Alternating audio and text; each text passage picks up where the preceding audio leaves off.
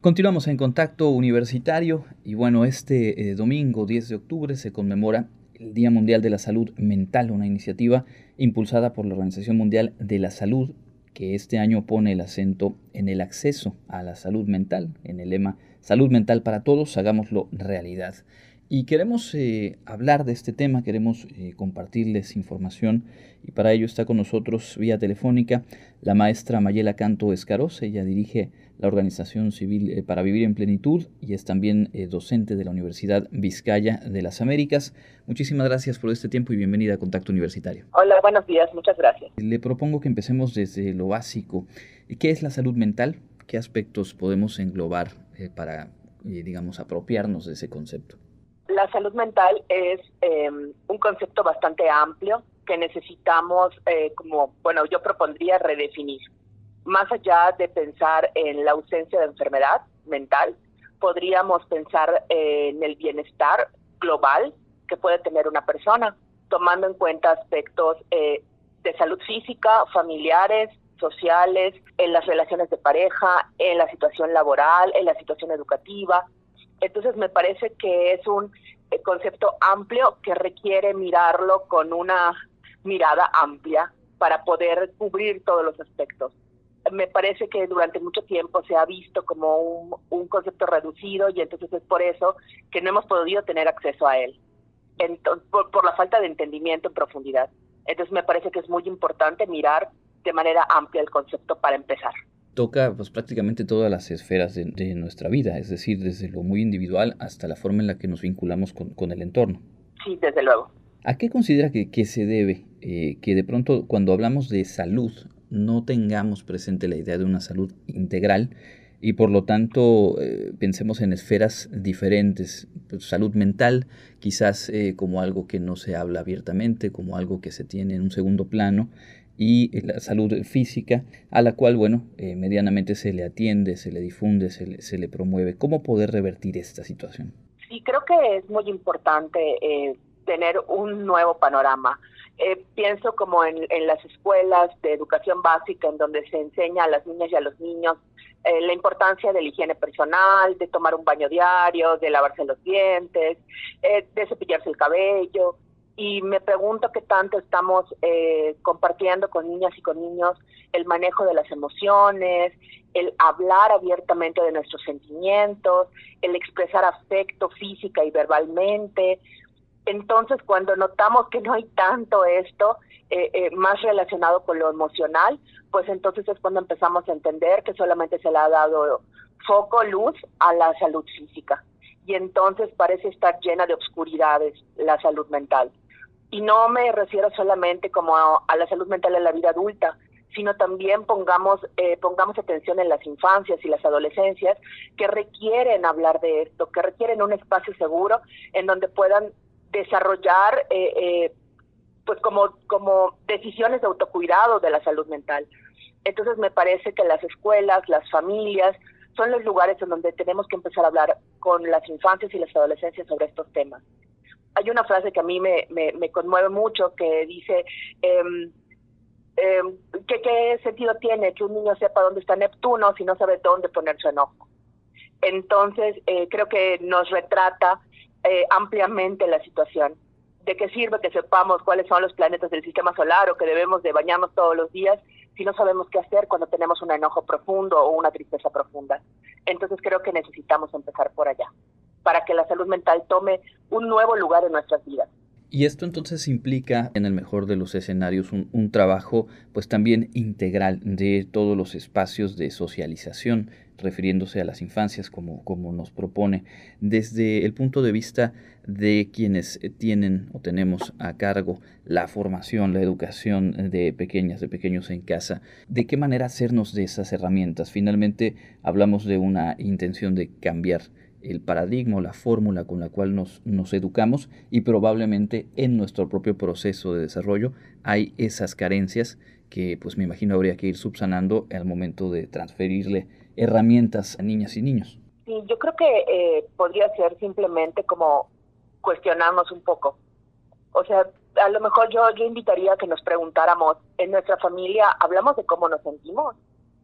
si llega el niño o la niña eh, después de algunas horas de no ver a la gente adulta de la casa, le preguntan, ¿cómo estás? ¿Qué hiciste? ¿Cómo te sientes? Creo que la pregunta, ¿cómo te sientes? nos abre un montón de panoramas.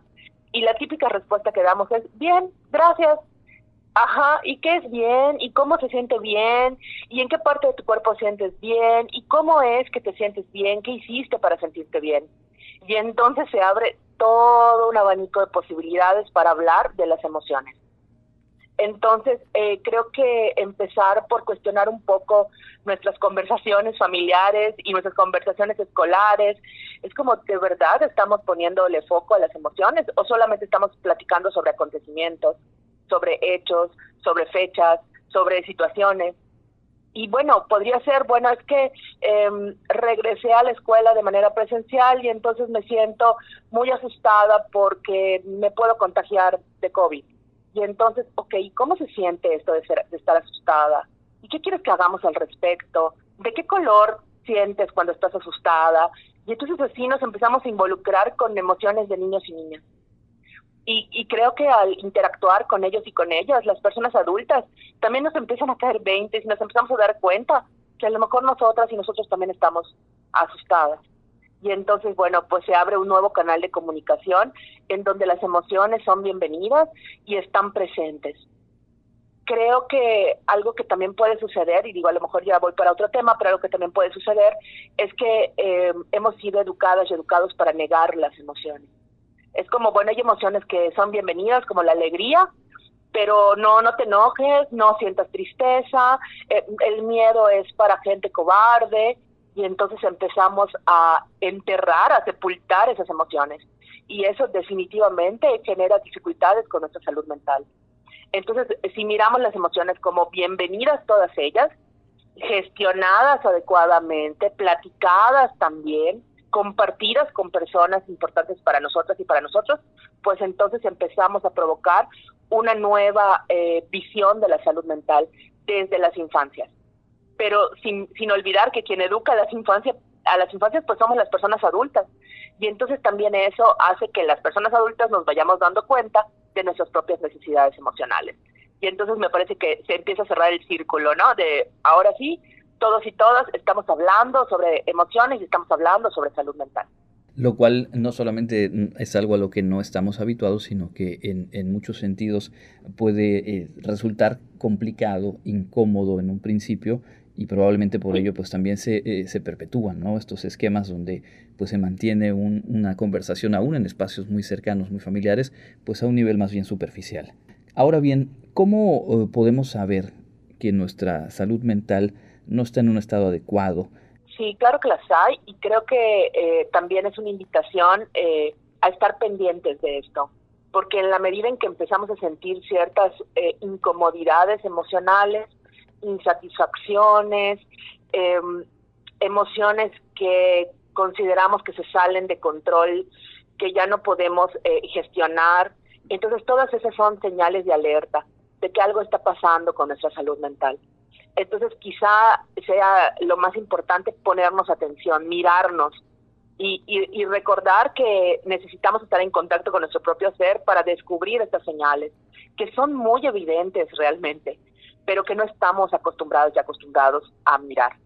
Entonces, si yo empiezo a sentirme profundamente triste, si empiezo a descubrir que yo no me siento tan cómoda en algún vínculo afectivo, si yo empiezo a, darme cuenta que me siento muy nerviosa, que siento angustia, que tengo miedos que son un poco extraños o como irracionales, entonces, bueno, algo está pasando.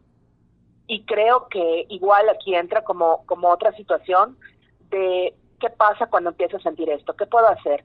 Pues desde luego que acudir a un profesional de la salud mental, sin duda. Eh, sin embargo, bueno, hay todo un tabú en torno al acudir al acompañamiento psicológico o acudir a la valoración psiquiátrica. Entonces me parece que también ese es un tema del que podríamos platicar en nuestras familias. O sea, es bienvenida la atención psicológica, bienvenida la atención psiquiátrica, porque no es como para gente que tiene locura, entre comillas locura, sino es gente que, que requiere un acompañamiento. Yo creo que por mucho tiempo se ha pensado que se acude al psicólogo o a la psicóloga en busca de ayuda. Y de un tiempo para acá, en mi trabajo como terapeuta, he descubierto que más bien la gente se acerca pidiendo compañía. Y entonces hay eh, eh, tormentas que podemos transitar mejor en compañía de alguien más. Entonces, bueno, pues eh, la terapeuta o el terapeuta se convierten en compañeros de esta transición y bueno, las personas descubren respuestas importantes, sienten que no están transitando en soledad este, esta tormenta y entonces, pues bueno, o sea, se pueden eh, eh, transformar algunas cosas en la vida y entonces sentirnos mucho más eh, tranquilas, tranquilos, plenos. Entonces creo que la, acudir al acompañamiento psicológico y a la valoración psiquiátrica en caso de ser necesario es de vital importancia. Realmente creo que, aunque suene un poco fuerte, es necesario decir que tener esta atención es debido a muerte. Estamos platicando con la maestra Mayela Canto Escaros, ella es directora de la Asociación Civil para Vivir en Plenitud, pues en el marco de, del Día Mundial de la Salud Mental que se conmemora este 10 de octubre. Cuando pensamos en, en salud, en términos llanos, pensamos muchas veces más bien en las enfermedades, en los padecimientos y en cómo atenderlos. En, el caso de salud mental tendemos a hacer lo mismo y ahora mismo en el cuestionario yo lo tenía de esa forma, pero vamos a darle la vuelta a partir de lo que nos ha planteado hasta ahora. ¿Cómo puede impactar un bienestar integral que incluya también estar bien, estar acompañados, estar atentos a nuestra salud mental en nuestro día a día y en nuestra forma de actuar y de desenvolvernos con familia, con amigos, con trabajo, porque quizás pensándolo desde los beneficios pudiera ser un, aliciente mayor para modificar actitudes y tomar acciones eh, en, pos de una salud mental desde lo individual. Sí, me encanta la idea de plantearlo desde el otro lugar desde los beneficios, no desde los padecimientos. Y por supuesto que los hay. O sea, podemos sentirnos eh, como más en contacto con nuestro propio ser y entonces saber qué es lo que realmente quiero para mí, para mi vida, para mi familia, para mi desarrollo profesional. Y entonces eso me permite sentirme mucho más satisfecha con mis decisiones. Eh, darle la bienvenida a mis emociones y entonces que mis vínculos afectivos tengan mucha más profundidad y por tanto pues nos sintamos mucho más satisfechos y satisfechos con esos vínculos. Por otro lado también eh, me parece que en, el, en la esfera de lo laboral pueden haber un montón de desafíos, de estrés, de, exigencias y de autoexigencias que necesitamos eh, eh, preguntarnos qué, qué vamos a hacer al respecto. Y entonces establecer límites que nos cuiden y que definitivamente me parece que no es tan sencillo hacerlo pero que bueno, podemos como ir practicando para poder lograrlo y entonces que nuestra salud mental mejore. Entonces creo que hay un montón de prácticas positivas que podemos llevar a cabo para que entonces los beneficios sean un montón. Creo, eh, Andrés, que la gente se empieza a dar cuenta cuando la salud mental es eh, satisfactoria. Empiezo a decir, qué bien me siento, eh, qué satisfecha me siento con estos vínculos que tengo, pues las cosas no van tan bien en el trabajo, pero hago lo mejor que puedo para aprovechar lo mejor que me da eh, este este empleo o esta situación laboral. O bueno, a lo mejor no no todo está muy bonito, no todo está muy cómodo, pero tengo los recursos y las herramientas para enfrentar los desafíos y aprender de ellos. Entonces creo que eh, las personas se van dando cuenta de lo que sucede en positivo y van como haciendo cada vez más válidas las decisiones de autocuidado y repitiéndolas, por supuesto. Y digo, ya como en, como en un siguiente plano, compartiéndolas con, con otras personas. Entonces me parece que, que es muy importante mirar los beneficios como esto que nos motiva a cuidar de nosotras mismas y de nosotros mismos. ¿Y ahora qué te referías a ese siguiente plano? Eh, me parece que también vale la pena eh, llamar la atención sobre el impacto positivo que puede tener el, cuidado de la salud mental ya en el ámbito social, porque hay asuntos que tienen que ver con la salud mental que tienen eh, un peso específico en la sociedad, en la sociedad yucateca, no se diga, y ir revirtiendo a partir de, este trabajo, seguramente también tiene un impacto en lo comunitario. ¿Qué podríamos decir sobre eso?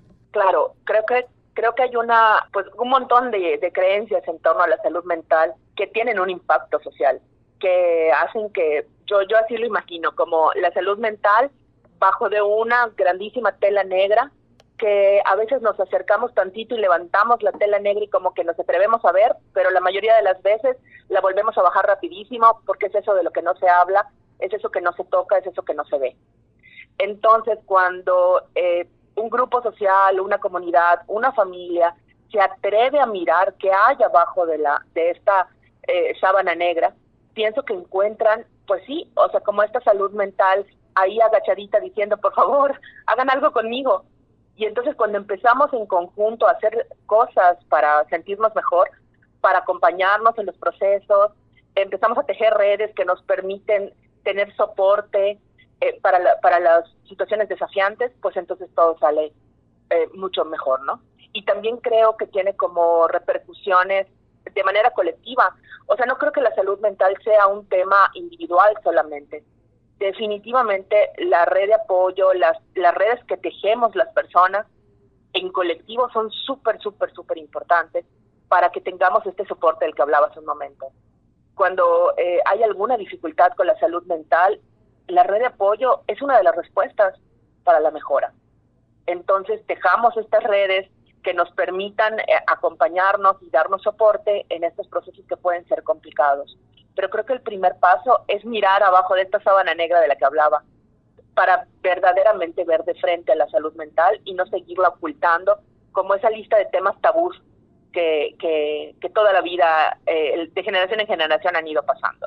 Pensar en meses recientes, en más de año y medio ya en medio de la contingencia, seguramente abre la oportunidad de, de colocar el foco de atención, colocar la luz, como decías, en el tema de salud mental, porque para muchas y muchos ha sido ineludible en medio del confinamiento y de una serie de cuestiones.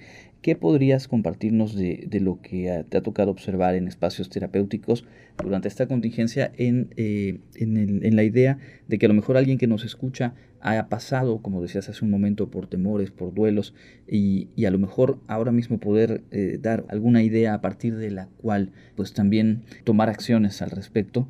Sí, creo que ha sido como un, un desafío planetario, o sea, es como muy, muy grande eh, lo, que, lo que se nos ha venido encima y creo que todas las personas, de una u otra manera, hemos vivido pérdidas.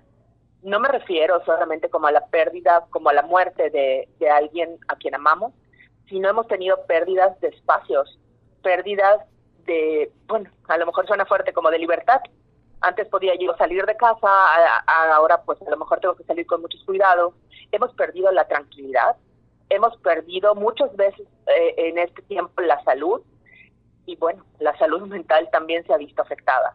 Entonces creo que tenemos que partir del punto, al menos desde mi, desde mi perspectiva, partimos del punto de que todos y todas hemos perdido, hemos tenido pérdidas y cada pérdida provoca un duelo. Entonces, bueno, pues estamos como en este proceso de duelo, de transformación, dicho de otra manera, como de reescribir nuestra historia. Entonces, eh, me parece que es importantísimo como hacer conciencia de los duelos que, hemos, que estamos viviendo, de las pérdidas que hemos tenido. Eh, no sé qué tanto podría eh, la gente que nos escucha quizá darse un tiempo para pensar un poco en estas pérdidas y para darse permiso de sentir dolor por las pérdidas. Eh, si perdí una fiesta de cumpleaños, si perdí un viaje que estaba esperando, si perdí a un familiar que amaba si, o que amo, si perdí, no sé, como un ciclo escolar, si perdí la relación con alguien, eh, importante que vive en otro país. O sea, hay muchas pérdidas de muchos tipos y perdí el empleo. Entonces, bueno, todas estas pérdidas eh, nos provocan emociones que, como decía yo antes, tratamos de evitar. Es decir, el miedo, el dolor, la tristeza, el enojo. Y bueno, si hacemos esta lista mental, pues igual y nos damos permiso de darle la bienvenida a todas esas emociones que, que se sobrevienen cuando nos damos cuenta que hemos perdido, que hemos tenido pérdidas. Entonces, eh, creo que empezar por ahí, como hacer conciencia y a mirar de frente estas pérdidas, nos implica como, bueno, ¿qué hago ahora? Como preguntarnos, ¿no? ¿Qué hago ahora? Bueno, ¿qué puedo hacer? Pedir ayuda, pedir apoyo a mi familia, acudir a un acompañamiento psicológico en busca de compañía, em, leer algún, algún texto que pueda ser eh, compañía para mí, y no me refiero como a un libro necesariamente de algún tema en específico, sino a lo mejor algo que, que me haga hacer sentir mejor a lo mejor tomarme una tarde para llorar. Llorar es súper importante y es muy saludable. entonces pues a lo mejor me hago un té y lloro y está muy bien. O sea, es como, como démonos permiso de hacer esas cosas que nos acompañan en los procesos de duelo. Y desde luego que, que siempre estará como en el centro la posibilidad de buscar un acompañamiento psicológico. En ese sentido, y para eh, cerrar esta, esta charla, eh, ¿cuál es la labor que realiza la asociación que, diriges para vivir en plenitud y cómo podemos entrar en contacto eh, precisamente para retomar, para iniciar, para sensibilizarnos en todo esto que hemos eh, platicado y que se pone el acento en el mes de octubre y que se corre el riesgo de que pase como otras conmemoraciones y que hasta dentro de 12 meses volvamos a recordar que por ahí hay algo importante que, quizá podamos atender, pero que se nos fue un año sin hacer algo al respecto. En cualquier momento es una buena idea hacer algo al respecto y en este momento que estamos hablando de este tema, pues bueno, se pueden como abrir puertas. Creo que, eh, bueno, aquí en la asociación lo que hacemos es la promoción precisamente de la salud mental a través del servicio de acompañamiento psicológico. Eh, durante muchísimos años, bueno, ya 18 años, la asociación ha permanecido, eh, pues, eh, ofreciendo estos servicios de acompañamiento psicológico, individual, de pareja, familiar, con distintas perspectivas humanistas, relacionales y específicamente también tanatológicas en la actualidad. Entonces, eh, pues bueno, por todas estas circunstancias sociales, contextuales que tenemos, pues hemos visto cómo han ido aumentando eh, el número de personas solicitando este acompañamiento. Y creo que pues seguimos en este proceso, teniendo espacios, actualmente empezamos espacios grupales ya para, para la atención a, a dificultades de la salud mental y bueno, pues estamos esperándoles para lo que necesiten comuníquense a través del vía Facebook en la página para vivir en plenitud AC. Entonces, pues ahí seguramente podremos darles toda la información para empezar o para retomar un proceso terapéutico que les acompañe a vivir todos estos eh, desafíos que implica estar en medio de, de la pandemia y también que aunque no estuviéramos en la pandemia, siempre será importante cuidar de nuestra salud mental. Entonces, pues bueno, aquí estamos. Eh, creo que es importante que se sepa que aquí estamos porque a lo mejor hay gente que no sabe a dónde acudir y bueno, esta puede ser una respuesta. Pues por eso queríamos, eh, nos importaba mucho poder conversar eh, sobre este tema. Seguramente habrá oportunidad de retomarlo porque es necesario, porque es valioso y porque nos aportas eh, seguramente ideas y puntos para fortalecer nuestro criterio, tomar acción sobre aquello que podamos mejorar eh, les repito, es el Facebook eh, para vivir en plenitud AC y platicamos el día de hoy con la maestra Mayela Canto Escaros, eh, profesora de la Universidad Vizcaya de las Américas y directora de esta asociación civil. Muchísimas gracias. Muchas gracias. Nosotros continuamos con la recta final del programa de hoy.